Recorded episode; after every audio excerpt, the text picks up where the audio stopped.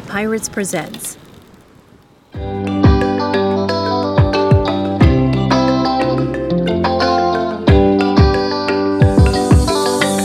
Changer de vie et partir sur un voilier, faire le tour du monde pour découvrir la liberté sur l'océan.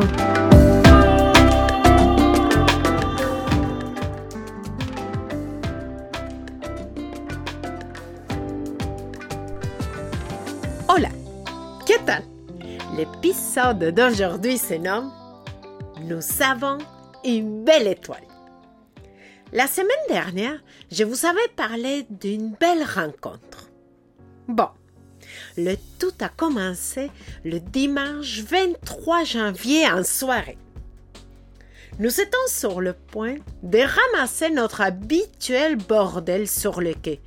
Toujours la même chose quand nous faisons des gros travaux. D'un coup, un de nos voisins qui était parti à la pêche le matin vient de rentrer et il nous invite à voir la pêche qu'il a eue. Quelle est notre surprise quand il ouvre sa boîte de pêche et à l'intérieur on retrouve au moins huit calmars géants. Et quand je vous dis géants, il devait mesurer au moins un mètre avec les tentacules bien étirés. C'était impressionnant quand même. Et vous savez quoi? Il nous a même offert une calmar. Nous sommes super contents. Mais honnêtement, à l'heure qui était, je n'avais pas trop envie de commencer le nettoyage. Donc, nous avons décidé de le rentrer tout plié sur elle-même dans une marmite et hop dans le frigo pour toute la nuit. Le lundi matin, la première chose à faire est de s'occuper de notre nouvel animal de compagnie, le calmar. Vous savez, il faut enlever l'encre, enlever la peau, le retourner pour enlever la colonne et le vider, le tout avant de le congeler pour attendrir la chair. Est-ce que vous avez vu la taille juste de son œil sur la page Facebook ou Instagram? Durant le processus de nettoyage de notre bestiole, nous avons eu l'arrivée d'un petit voilier dans les mêmes queues que nous. C'était un homme en solitaire. Il avait un pavillon français. Donc, Tristan il nous a demandé la permission d'aller l'aider à amarrer son voilier. Vous savez, honnêtement, je crois que Tristan commence à avoir la vision des gens de la voile, c'est-à-dire toujours aider quelqu'un qui vient d'arriver au quai. Dans la même journée, nous avons fait un peu plus connaissance avec cet marin français de La Rochelle. En fait, il s'appelle Philippe. Il a 63 ans. Il voyage avec son petit chien Iloki. En fait, il est arrivé ici suite à un gros coup de vent qui a déchiré son génois. Est-ce que vous vous souvenez que le génois, c'est la voile d'avant, elle qui sert comme moteur. Donc, après 35 jours de navigation depuis la Martinique, il est arrivé à Horta. Et juste à côté de nous. Actuellement, Philippe y est en attente de l'arrivée de sa nouvelle voile que son frère l'a envoyée de la France. Et si je vous dis que nous avons une belle étoile, c'est parce que Philippe est pour nous un cadeau de la vie. Pour vous raconter un peu plus sur lui, il a commencé à faire la voile à l'âge de 6 ans avec son papa. Il a fait pendant plus que 20 ans la traversée du Pacifique et de l'Atlantique. Il a fait aussi un tour du monde. Sans oublier qu'il avait un chantier à La Rochelle où il s'est occupé de la réparation et de l'équipement des voiliers durant beaucoup d'années. Du côté personnel, est une personne drôle, honnêtement, on s'attache à lui très facilement. Avec une belle répartie, il peut s'adapter tellement bien à passer une après-midi tout seul avec Tristan, comme avec nous et la famille des Hollandais avec qui on se tient beaucoup, mais même s'il ne parle pas beaucoup l'anglais. Vous savez, je crois que d'un autre côté, nous avons quand même un petit côté attachant, vu qu'il nous a proposé son aide pour notre voilier. Tout au début, il a commencé par monter au mât et vérifier que nous n'avons pas de début de rouille nulle part. Nous l'avions fait déjà nous-mêmes à l'avance, mais c'est toujours bien une inspection par une personne avec autant d'expérience comme Philippe. Par la suite, il nous a demandé sur nos voiles. Il voulait les voir. Et peu à peu, il a fini par passer au peigne fin notre voilier. Il nous a rassurés dans toutes nos questions ou incertitudes. Il nous a donné des conseils précieux. Les journées ont suivi. Et une après-midi, on a décidé de monter ensemble à la caldeira du Fayal. Question de passer une après-midi en dehors de la vie de la marina nous avons eu une magnifique journée de marche et de découverte des paysages incroyables. Pendant que nous faisons la descente de la Levada, nous avons reçu un coup de fil de France.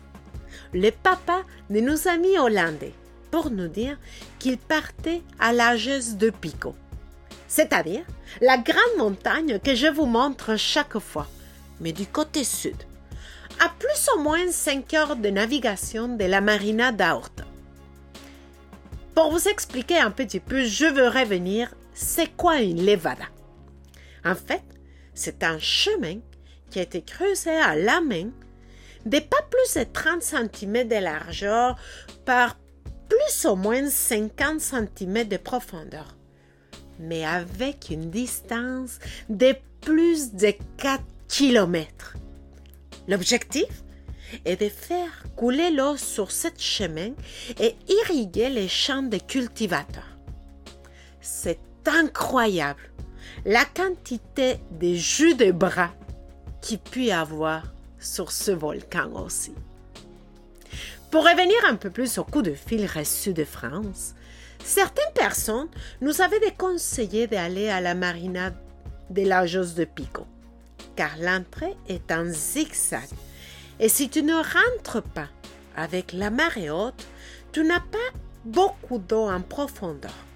Surtout dans notre cas, avec un tir d'eau de 1,8 mètres ou 3,2 pieds. La mesure en mer basse est de 3 mètres ou 9,84 pieds. Honnêtement, il n'y en a pas beaucoup de jeux pour se tromper. Donc, Michel et moi, nous avons décidé de rayer de notre liste des marinas à visiter la Josse de Pico. Par contre, Philippe nous a proposé d'aller quand même ensemble, juste de bien vérifier nos marées. Bien sûr que nous avons accepté cette proposition. Nous quatre, nous étions super excités à l'idée de partir pour une nouvelle île. Ça nous a pris juste une heure et demie à tout préparer. Mais vous savez déjà, ça nous prend normalement trois heures tout faire. Je peux vous dire que nous avons passé à la cinquième vitesse pour cette préparation.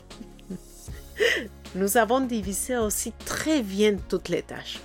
Bon, il faut dire que pour cette préparation, nous étions trois adultes et un enfant. Mais la différence aussi, c'est que la personne supplémentaire à bord, il a toute l'expérience du monde.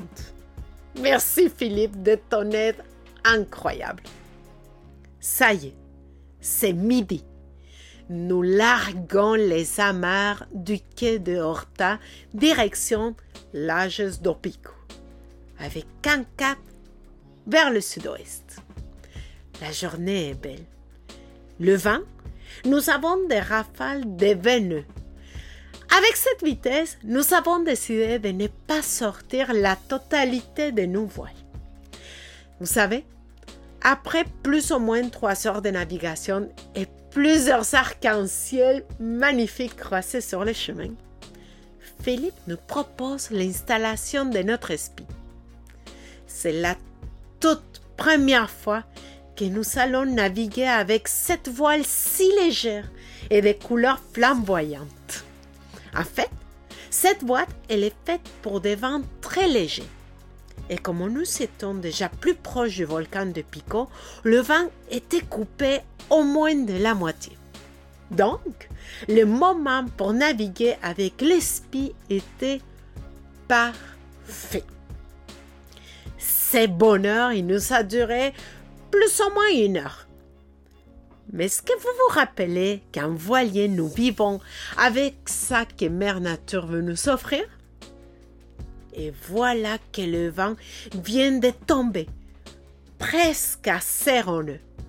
Donc, pas d'autre choix que d'allumer le moteur pour les dernières milles qui nous restent avant d'arriver à la marina des Lagos de Pico.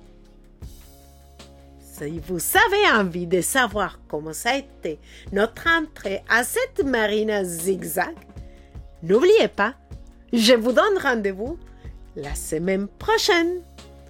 Hasta la vista!